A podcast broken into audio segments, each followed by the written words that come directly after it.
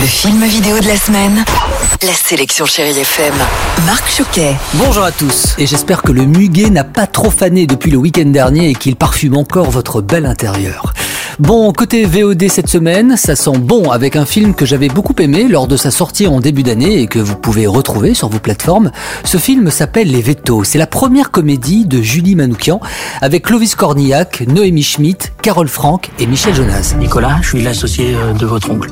Moi, ça fait 5 ans que je cherche la relève. Nous sommes dans le Morvan et Nicolas, le dernier vétérinaire du coin, se retrouve seul après avoir appris que son associé devait prendre sa retraite. Mais ce dernier lui a trouvé une autre personne qui n'est autre que sa nièce, chercheuse à Paris. Quelle idée aussi, une femme veto. Tu sais que 80% des étudiants veto, c'est des femmes Eh ben, on n'est pas sorti de la semoule. Alexandra, diplômée depuis 24 heures, brillante, misanthrope, et pas du tout d'accord pour revenir s'enterrer dans le village de son enfance.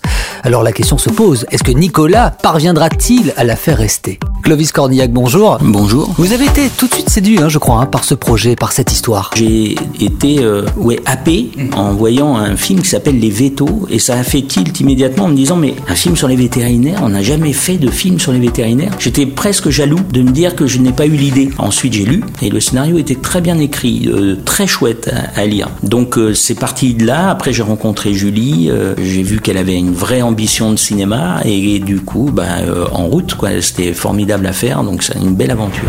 Et puis toujours disponible en vidéo à la demande, et on va rester dans le milieu scientifique et médical avec la sortie cette semaine du nouveau film de Marjane Satrapi, Radioactive, avec Rosamund Pike et Sam Riley. La réalisatrice nous propose le portrait de Marie Curie et de son histoire d'amour avec Pierre Curie. Mais on y apprend beaucoup de choses, et on comprend aussi que Marie Curie n'était pas la muse de Pierre Curie, mais son égale.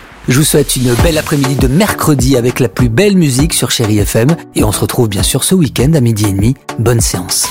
Retrouvez cette chronique et tous les podcasts de Chérie FM sur chérifm.fr.